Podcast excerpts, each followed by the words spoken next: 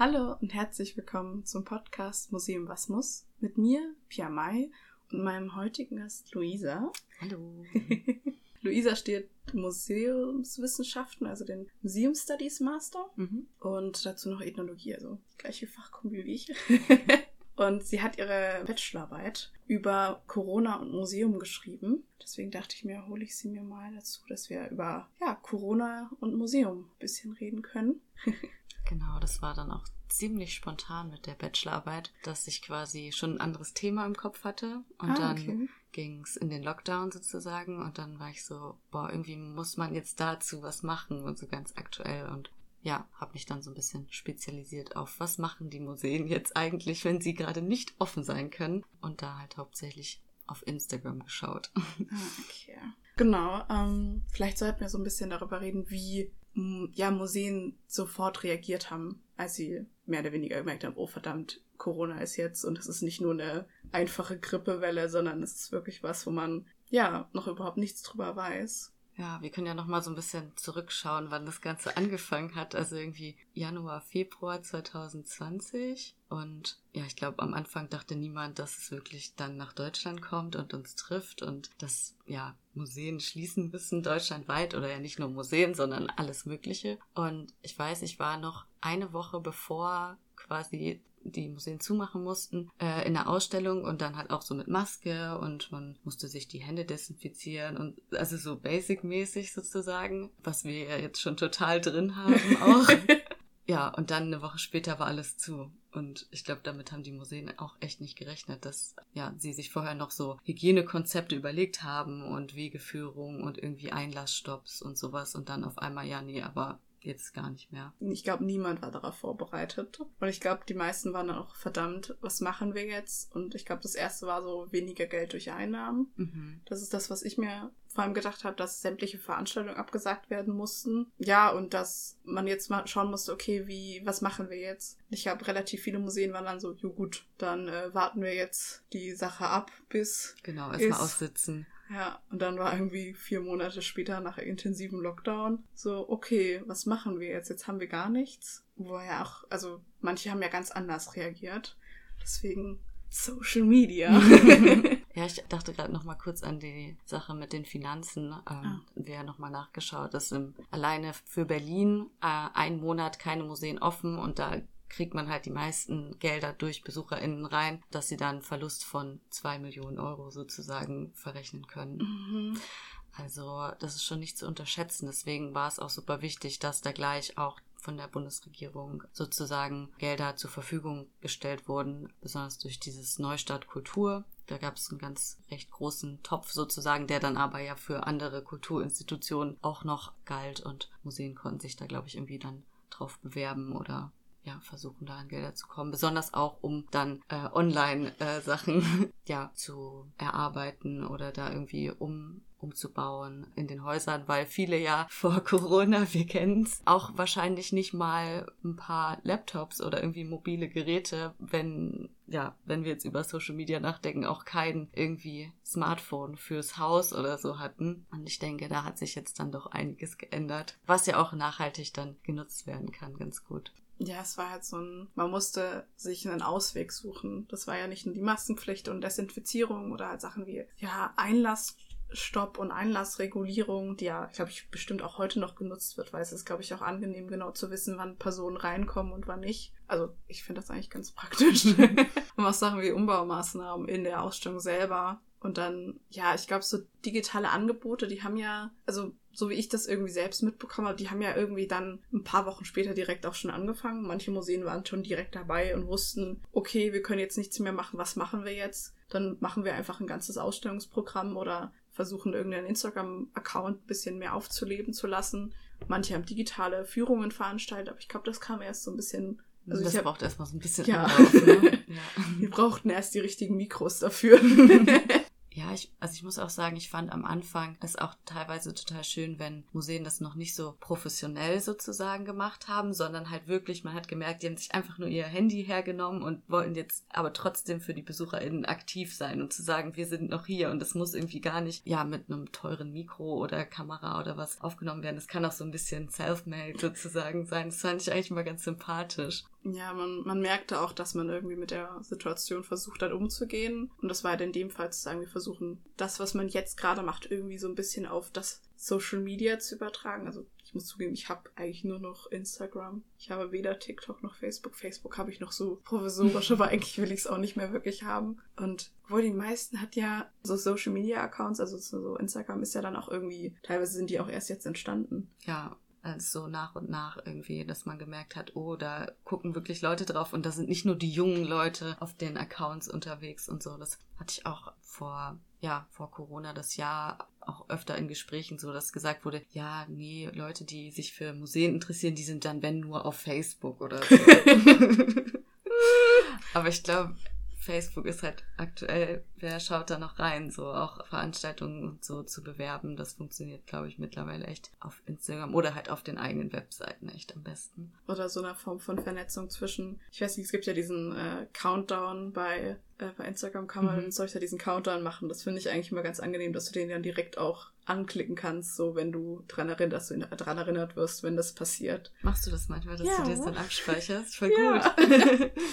Hatte es vor kurzem, also es war was anderes, war ein Shop, wo ich gerne was bestellen wollte, der nur, glaube ich, für so ein paar Stunden offen hat immer. Das heißt, ich habe den einfach angeklickt und gemeint, okay, sobald es losgeht, äh, soll ich dran erinnert werden. Und das war auch irgendwie zweimal sogar. Und das einmal war, es dauert noch einen Tag und dann direkt an dem Zeitpunkt, wo es dann auch, sagen, der Countdown geendet hat, wurde ich da nochmal dran erinnert. Das war eigentlich ganz angenehm. Ein praktisches Tool, ja. Ja. Benutze ich sonst eigentlich nicht so, aber kann man mal drüber nachdenken.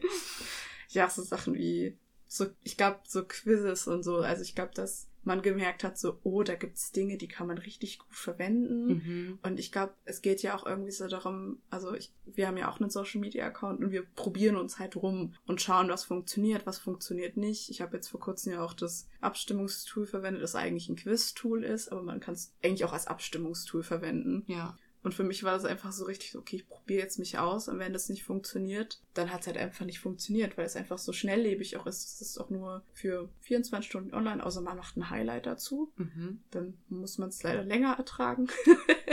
Aber das ist ja dann auch von sich selbst, ob man das selber drin haben möchte oder nicht. Ja, ich denke, das ist auch genau das, was die Museen am Anfang dann, als sie schließen mussten, auch gemacht haben. Irgendwie sich ausprobieren und da irgendwelche Tools für sich entdecken und damit rumspielen und sehen, oh, die Follower in den Zahlen steigen und ähm, Leute interessiert das wirklich. Ich denke auch manchmal so, vielleicht ist erstmal die Resonanz auch gar nicht so groß und man denkt sich so, ah, das wird gar nicht so angenommen. Aber es braucht ja auch immer ein bisschen, bis irgendwie Leute davon mitbekommen und sehen, dass passiert regelmäßig, da kann man immer mal mhm. reinschauen und so. Und dass sich das dann erst so nach und nach auch festigt, dass dann wirklich Leute ja aktiv dabei sind oder vielleicht sich auch so eine Art Community bildet. Ja, vor allem, ich glaube auch die Community, die sich dann bildet, wenn man, ich weiß nicht, also die Museen, die, die so richtig schon immer dabei waren, war, glaube ich, so das das Germanische macht schon relativ lange ziemlich viel, aber auch das Naturkundemuseum in, in Berlin, die sind ja auch schon immer dabei gewesen. Die haben auch schon vor Corona. Ja, auf allen möglichen Plattformen. Ja. Das Beste war die längste Werbesendung der Welt, war das, glaube ich. Das ist ein Format, das haben sie, glaube ich, nicht weitergeführt. Das war auch vor Corona schon, wo man Fotos von allen Objekten der Sammlung gemacht hat und die dann sogar nach und nach vorgestellt hat. Mhm. Und es waren halt, also die haben halt einfach zwei Millionen Objekte, weil sie halt einfach zwei Millionen verschiedene Tierartenpräparate haben.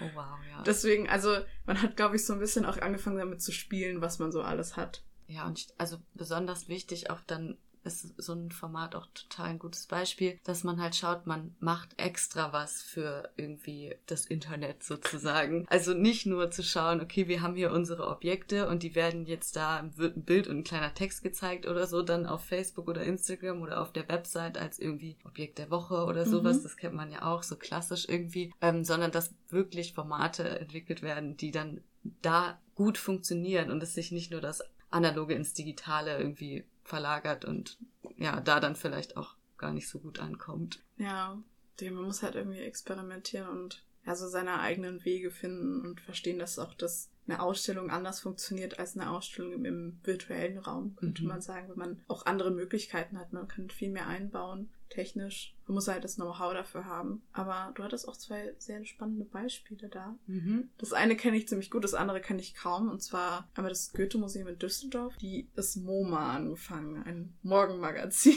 genau, ja, das fand ich irgendwie total spannend. weil da hat der Damian, ich hoffe, ich darf das jetzt so sagen, ich denke schon, äh, auch kurz Kontakt, quasi gedacht, okay, hm, das Museum ist zu, was, ähm, was kann man denn jetzt machen? Und hat dann den Hinweis bekommen, doch vielleicht so eine Art Morgenmagazin zu machen und wirklich auf Instagram live zu gehen. Und ich glaube, das hätte man vor ein paar Jahren irgendwie gesagt, ja, Museen gehen live auf Instagram. Mm. Dann hätten sich viele aber an den Kopf gefasst, so. Und ja, dann da wirklich ein Format zu starten, das täglich stattfindet, also immer jeden Morgen unter der Woche dann. Mhm. Um 9 Uhr war es, glaube ich. Und dann gab es mittwochs nochmal abends ein Morgenmagazin. Ah, okay. Und da hatte er dann immer einen Gast oder eine Gästin dabei und die haben halt ja über, nicht nur über Goethe, aber über Themen in die Richtung gesprochen und ein bisschen philosophiert und konnten dann eben auch die Leute, die in dem Livestream zugeschaut haben, durch die Kommentare mal aktiv mit einbeziehen und auch so Umfragen machen oder auch äh, regelmäßig hat er dann auch immer mal so ein Quiz gemacht oder so und dann auch, dass man was gewinnen konnte. Also wirklich ah, okay. so dieses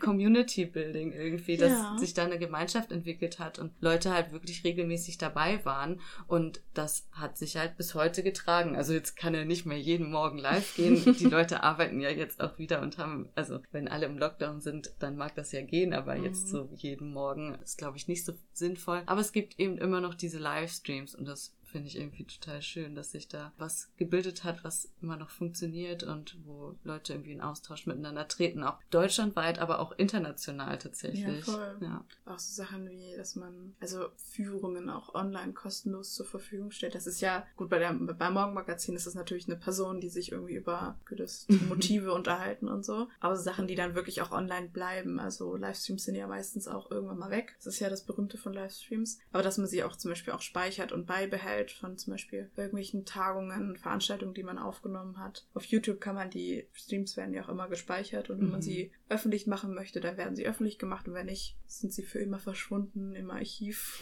von YouTube und Google. Ja, Aber ja. wenn dann Sachen auch irgendwie da bleiben können, denn es ist ja auch ein großer Mehrwert, weil man merkt, okay, das Museum ist nicht in, hinter, seinen, hinter seinen so grauen Mauern versteckt und will nicht, dass man ja gesehen wird, nur wenn man reinkommt, darf man was sehen, so ungefähr. Ja, ja, ich war, also ich finde es jetzt auch total toll, dass sich das noch so weitergetragen hat. Ich meine, klar, wir sind immer noch irgendwie alle Homeschooling und Homeoffice und so, aber dass man wirklich deutschlandweit oder dann auch wiederum international an irgendwelchen Veranstaltungen, Tagungen, Podiumsdiskussionen oder was auch immer teilnehmen kann und sich dazuschalten kann und nicht irgendwie nochmal nach Berlin oder so fahren muss. Und dann auch, wenn man mal nicht konnte, das später nochmal anschauen kann, wenn es irgendwie ein Thema war, was einen gerade interessiert oder wo man vielleicht zuforschen möchte oder sich einfach nochmal mehr Wissen aneignen möchte. Und ja, davor, wenn das so auf die Tagungen beschränkt ist sozusagen, hat man auch das Gefühl, dass da so das Wissen dann beschränkt ist und man Voll. sich nicht weiter austauschen Voll. kann und irgendwie, ja, so ist es alles viel transparenter auch. Mhm. Ja, ich meine Sachen wie, also im Grunde genommen, was wir hier gerade als Podcast machen, ist Wissenstransfer und Wissenskommunikation, dass mhm. man eben sagt, du hast über was geschrieben und das bleibt nicht nur in deinem, in deiner Bachelorarbeit festgefahren, sondern es wird auch an, an Personen, die jetzt, keine Ahnung, wie ich zum Beispiel nicht so Lust auf Lesen hat, aber halt gerne unerhört und trotzdem gerne die Information haben möchte, dann wird das Ganze dann eben irgendwie anderweitig weitergetragen. Ja. Und ist dann auch festgehalten für eine gewisse Zeit, je nachdem, wie lange es das Internet noch in der Form gibt. das sind dystopische Situationen, aber ich meine, das kann ja auch alles immer passieren. Und ja, ich finde auch irgendwie, ich habe auch so das Gefühl, wenn Wissenschaft irgendwie passiert, dass man das so, vor allem in Museen, dass es immer so, man, man muss da reingehen und man hat so eine Form von Elite, auch mhm. wenn man da reingeht und sich denkt, oh, ich gehöre ein Teil davon. Erstens, es kostet immer Geld, was ja auch seine Berechtigung hat ich meine, man versucht es ja auch immer so ein bisschen billig wie möglich zu machen und verschiedene Aktionen wie montags keinen Eintritt zu zahlen oder mhm. ja, sonntags gibt's Familiensonntage oder irgendwas, aber man ist immer so, man hat so eine Grenze und die verschwindet so ein bisschen durch Social Media, weil man, man muss natürlich einen Account machen und man braucht ein internetfähiges Handy. Das haben die meisten aber mittlerweile und dann kann man da hingehen und dann sieht man das sofort. Man ist nicht mehr so gebunden an den Ort selbst. Mhm. Man ist zwar noch der Ort, weil man in dem Ort arbeitet, also wenn ich jetzt zum Beispiel überlege, ich arbeite im Museum und mache einen Podcast für das Museum, dann wäre das für mich, ich arbeite in dem Ort, aber ich arbeite aus dem Ort hinaus. Mhm. Ich äh, schreie die Welt an, dass sie gefälligst ins Museum gehen kann und dann zu zeigen, wie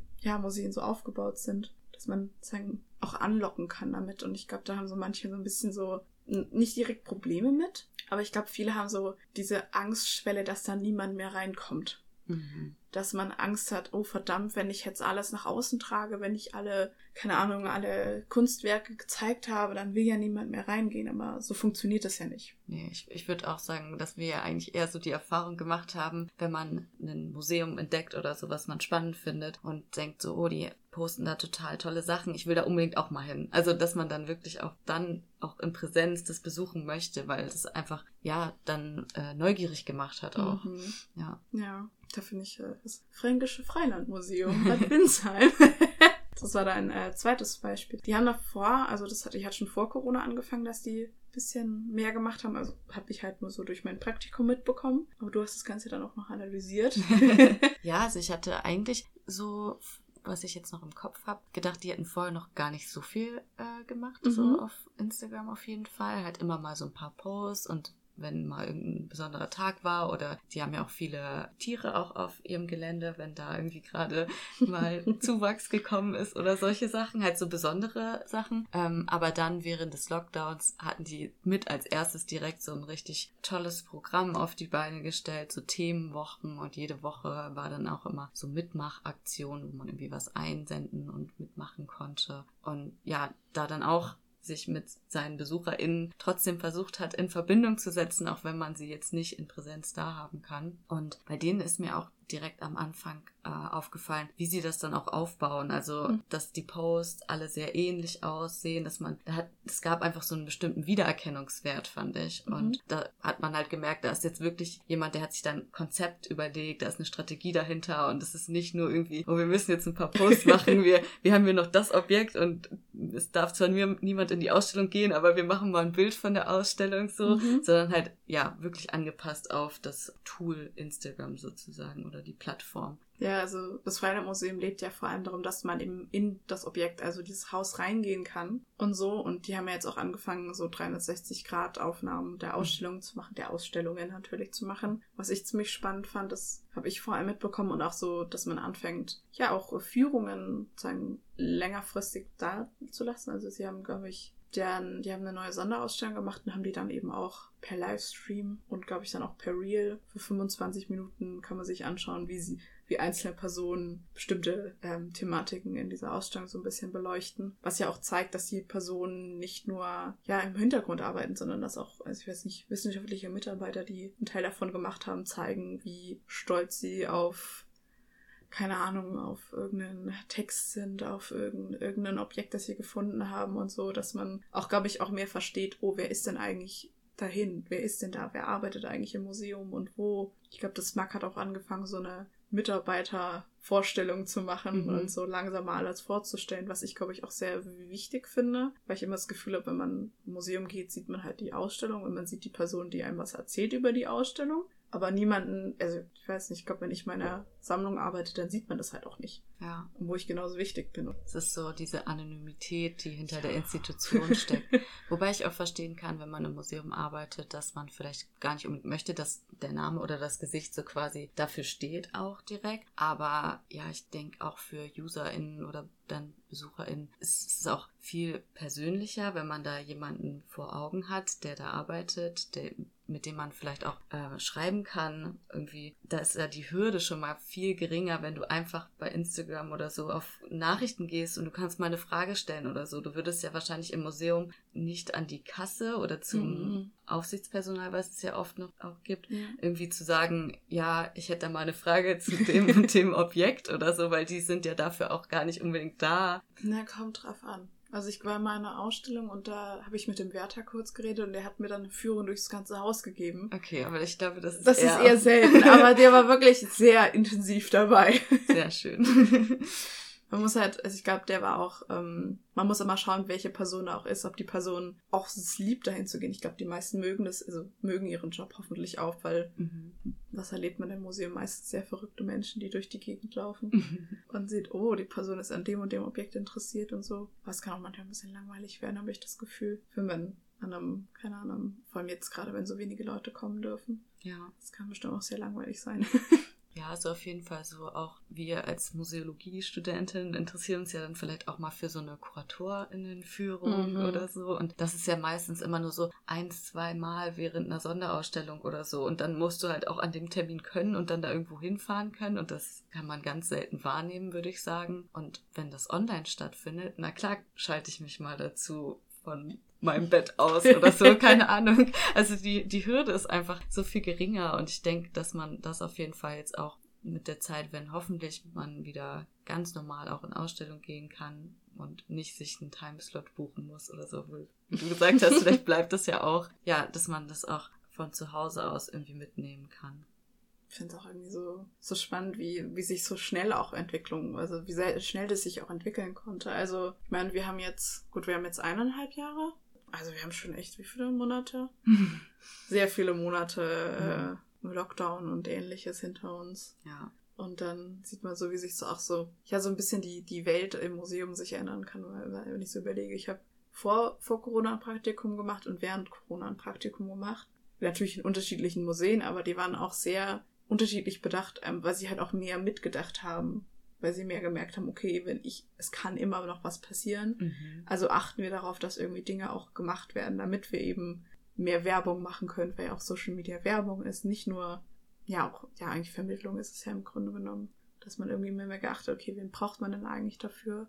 Ich weiß gar nicht, wie das in dem Museum ist, wo ich gearbeitet habe. Also im Fränkischen Freilandmuseum, da, die haben ja extra eine Person eingestellt, noch vor Corona, die ja, die das Programm auch macht, die wirklich super gut arbeitet. Mhm. Also die ist äh, sehr professionell, finde ich. ich mache ja selbst auch Social Media, beziehungsweise die, äh, Elisabeth macht das für mich. weil ich glaube, mit äh, allem ein bisschen zu überfordert wäre. Aber dann, ich merke ja auch selber, wie man braucht eine Person, die das alleine macht. Weil ich könnte nicht, ich kann nicht studieren, also in dem Fall, wenn ich in einem Museum mache, ich kann nicht im Museum arbeiten und gleichzeitig auch noch Social Media machen. Das funktioniert ja nicht. Und ich glaube, das realisieren ganz viele, dass es sowas. Nicht nur so ein Extra ist. Ja. So. Ja. Sondern dass es wirklich ja auch ein Fundament irgendwie dazugehören sollte als Fundament so. Ja. Ja, ich meine, an sich haben wir über Digitalität und irgendwie digitale Transformation ist ja nicht so, dass da schon äh, Ewigkeiten drüber gesprochen wird, so. Und dann mm. musste es, jetzt musste es passieren, sozusagen. Voll. Ich weiß, bei uns im, im Lehrplan ist auf jeden Fall, da sind, glaube ich, drei Vermittlungsmodule und eines dreht sich aktiv um Marketing, wenn ich, nee, das ist das Marketing-Tool. Aber es ist irgendwie keins, was sich so aktiv mit Social Media befasst. Ich meine, unsere Museologie, die hat jetzt einen Social Media Account, den man als Praktikum machen kann, aber es gibt noch nicht so wirklich eine Person, die halt mal so ein bisschen Social Media erklärt. Mhm. Liegt natürlich auch daran, dass wir eigentlich ein sehr theoretischer Studiengang sein sollten, weil wir halt in der Uni sind. Wir sind nicht die Fachhochschule. Das ist ja nochmal was anderes. Ja. Aber ich glaube, aber es kommt ja. Also wir sind gerade so ein bisschen am Verstehen, wie sich Dinge so verändern, dass wir ein bisschen mehr damit machen. Ich meine, auch die Uni hat ja auch ziemlich viel gelernt. Sie, keine Ahnung, digitale Vorträge und auch, ich weiß, obwohl sie nicht da geblieben wäre. Also die werden nicht gespeichert, was ich noch ein bisschen schade finde. Das könnte man öfters machen. Ja. Ich denke, in Zukunft hätte ich schon auch Lust wieder auf normale Vorträge oder mhm. Menschen treffen und sich begegnen. Ich will auch, also jetzt klang das die ganze Zeit so, als wären wir total dabei, immer alles digital zu machen. So ist es ja wirklich nicht. Aber dass es halt dann so Hybrid-Veranstaltungen ja, gibt, voll. dass man halt auch trotzdem die Möglichkeit hat, das über einen Stream oder so dann zu schauen oder dabei zu sein. Also ich glaube, die, die Mischung ist dann auch sehr wichtig in Zukunft. Ich glaube, auch die technischen Möglichkeiten haben sich ja auch verändert. Also Zoom ist natürlich eine Plattform, wo man sich überlegen muss, wie man sie, obwohl sie ja die Datenschutzrichtlinien haben sich ja mittlerweile verbessert da, weil sie gemerkt haben, dass sie es machen müssten. Aber so Dinge wie, ja, es gibt ja auch noch YouTube-Livestreams und dass man dann eine Kamera hinstellt und es muss ja auch keine sein, die so perfekt ist. Das Einzige, was wichtig ist, ja, dass man eine gute Internetverbindung hat. Und vielleicht auch ein gescheites Mikro, weil ja. irgendwo zuzuhören, wo es so krasselt und rauscht und die Person irgendwie so hallig klingt oder so, das finde ich dann doch auch immer ein bisschen anstrengend. da kommt auf die Räumlichkeiten drauf an. Ich war, ich habe mal so eine Online-Führung mitbekommen und die war, da war es ein bisschen hallig, das Mikro war gut. Mhm. Das Problem halt nur, dass der Raum ein, es war eine Kunstausstellung und da Kunstausstellungen sind ja grundsätzlich immer ein bisschen hallig. Ja. das heißt, da hatte man dann auch so weniger Möglichkeiten. Also den Hall loszuwerden, außer man stellt riesige Boxen hin. man versucht das irgendwie so ein bisschen äh, abzuwenden. Ja, wir könnten noch was so ein bisschen auch zum Thema Nachhaltigkeit sagen, weil ich Stimmt. das in dem Zusammenhang auch total wichtig finde. Halt die Überlegung, dass vielleicht dann auch zukünftig so Blockbuster-Ausstellungen halt nicht mehr wirklich funktionieren, weil ja so Reisen und irgendwie so kurze Trips, um zu einer tollen Ausstellung, wie das ja oft so auch im Bereich Kunstmuseen, Kunstausstellungen ähm, gemacht wird, vielleicht ja nicht mehr so durchgeführt werden kann oder dass man eher ja nicht das so an den Ort bindet sozusagen. Und wenn man da jetzt im Blick hat, dass wir generell weniger fliegen wollen oder reisen und äh, auf unseren ökologischen Fußabdruck sozusagen achten. Das ist für ja die ökologische Nachhaltigkeit schon auch wichtig, wenn Museen da insofern umstellen, dass sie eher die BesucherInnen dazu verleiten, halt dann nicht durch halb Deutschland zu fahren oder so. Und dass sie halt auch dabei sein können, wenn sie jetzt nicht vor Ort sind. So, das finde ich auch irgendwie sehr wichtig und das wird auf jeden Fall auch gerade viel kommuniziert. So. Mir ist auch aufgefallen, also das Germanische Nationalmuseum, die hatten so, ich weiß gar nicht, wann genau das war, aber die hatten, die haben ja ganz viele Ausstellungs, zwei große Sonderausstellungsräume mhm. und die werden immer unterschiedlich genutzt. Das eine ist ein bisschen größer als das andere und die hatten mal so ein bisschen ja Zeit zwischen den einzelnen Ausstellungen, aber sie wollten die Fläche auch irgendwie nutzen und haben dann eine unfertige Ausstellung, wo sie über die Projekte, die sie haben, erzählen. Das heißt, man, man ist nicht nur wegen der Dauerausstellung hingegangen und wegen dieser einen Sonderausstellung, sondern man hatte immer noch so diese zusätzliche Ausstellung, wo halt so geredet wird, was kommt denn jetzt noch? Mhm. Was wird denn bald auch an stattfinden? Und das waren halt eben auch diese ganzen Gerüste, das, also die ganzen Wände, das waren alte Wände aus unterschiedlichen Ausstellungen, die sie halt noch übrig hatten, weil auch ganz viele Museen anfangen, ihre Dinge, die sie haben, weiter zu nutzen und anders aufzubauen. Ja. Also Vitrinen zu, zu bauen ist verdammt teuer. Ja. Deswegen wird auch häufiger um die Vitrinen rum geplant, was ich auch sehr lustig finde. ja.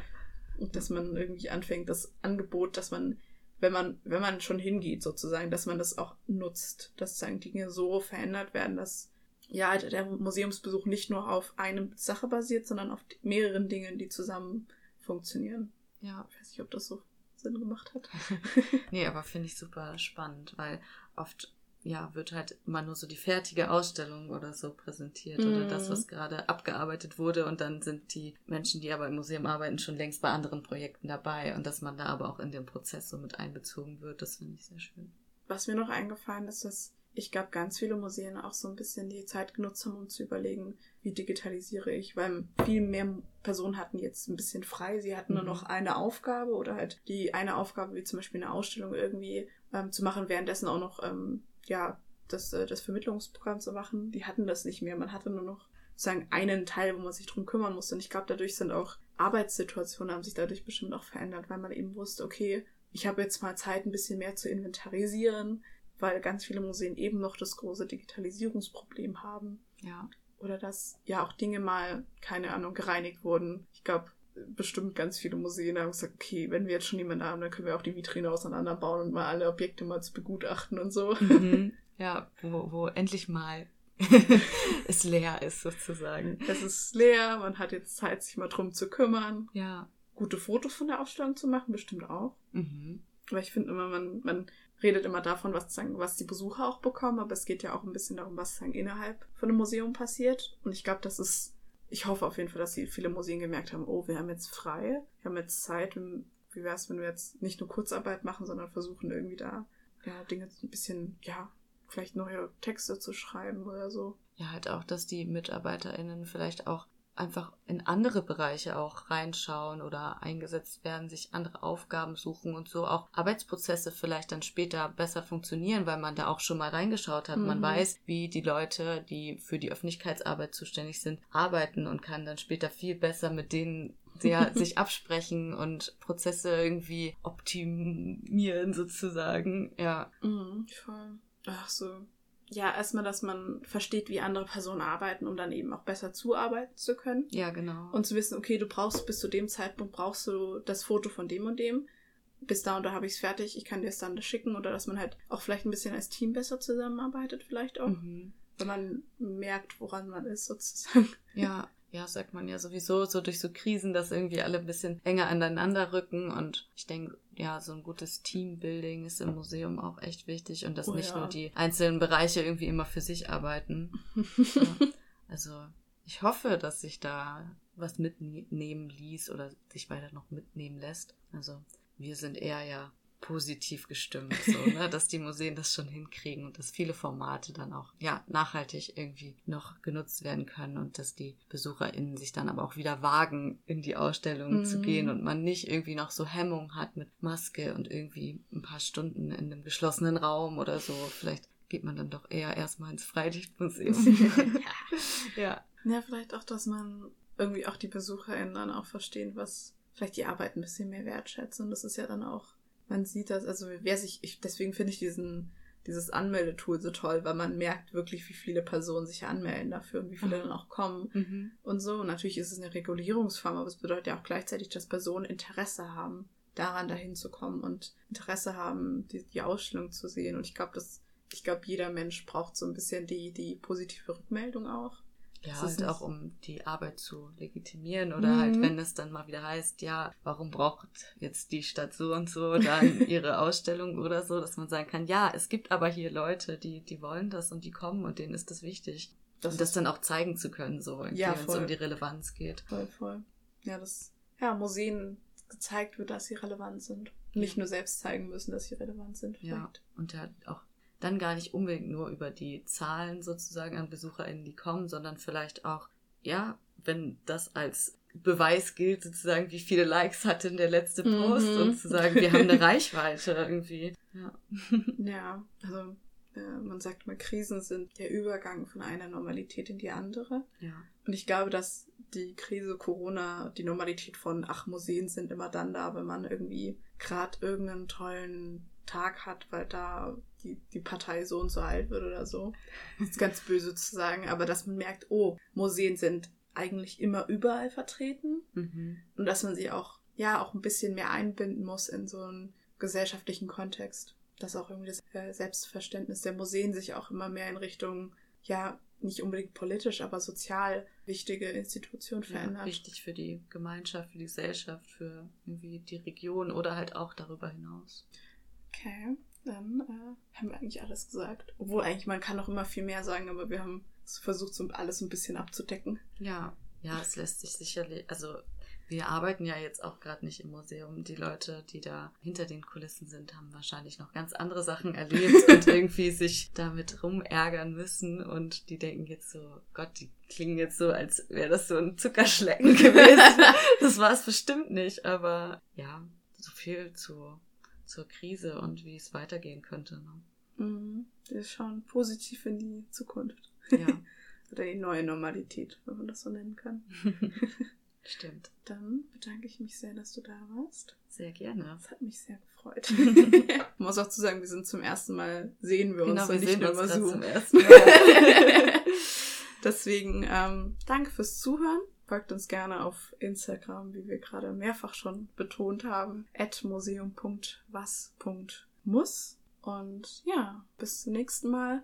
Die nächste Folge, da geht es um das Museumsding oder wie Objekte zu Musealie werden.